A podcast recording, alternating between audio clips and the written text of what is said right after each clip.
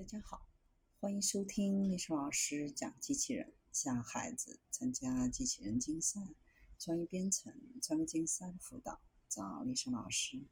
欢迎添加微信号幺五三五三五九二零六八，搜索钉钉群三五三二八四三。今天历史老师给大家分享的是拥有触觉反馈的下一代仿生肢体。几十年来，仿生肢体已经发展到提供越来越广泛的应用范围，甚至已经能够让人有基本的感觉。但人造肢体和原始肢体之间的差距仍然存在。科学家们正在了解通过下一代仿生假肢缩小体验的差距。根据发表在《生物医学工程》杂志上的一项新研究，科学家们已经向提供更高性能的仿生假肢更进一步。该假肢不仅能够补充，而且能够替代失去肢体的功能。假肢的目标是用某种技术设备代替失去肢体或其他四肢后人体运动的功能丧失。如果失去了肢体操纵周围环境的能力之外，还可能在运动等方面受到严重的损坏。伴随着感觉的丧失，一个人身体的功能丧失会改变和降低自主。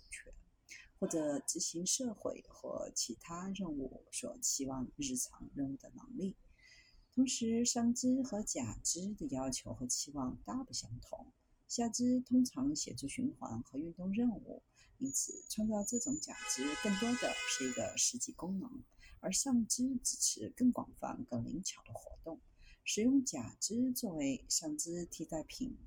功能、耐用性、舒适度、外观和成本是假肢有效性的主要因素。除了肢体语言外，所有这些品质共同改变了假肢装置的外观以及操纵外部世界物体的潜力。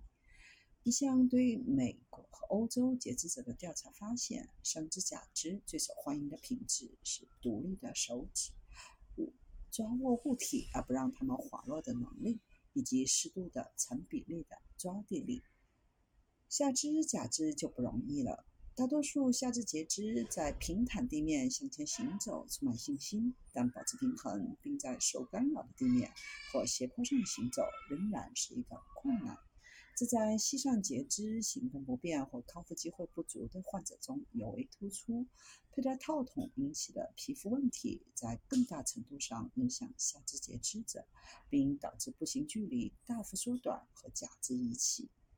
为截肢者创造可行的替代品是目前医学界最复杂的工程挑战之一。最近，一个神经植入物使一个人能够使用具有触觉反馈的机械臂，用合成替代失去的手臂来感受世界。运动范围、副作用、外观以及通过假肢与世界的物理连接感的保证度，对于仿生手臂和下肢的进步都是至关重要的影响因素。